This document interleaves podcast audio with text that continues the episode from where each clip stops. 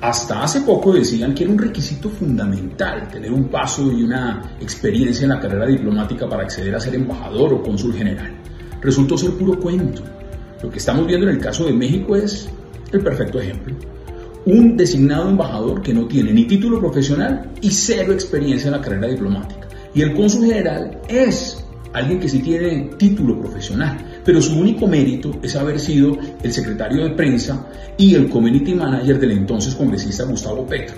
Tiene cero experiencia en la carrera diplomática.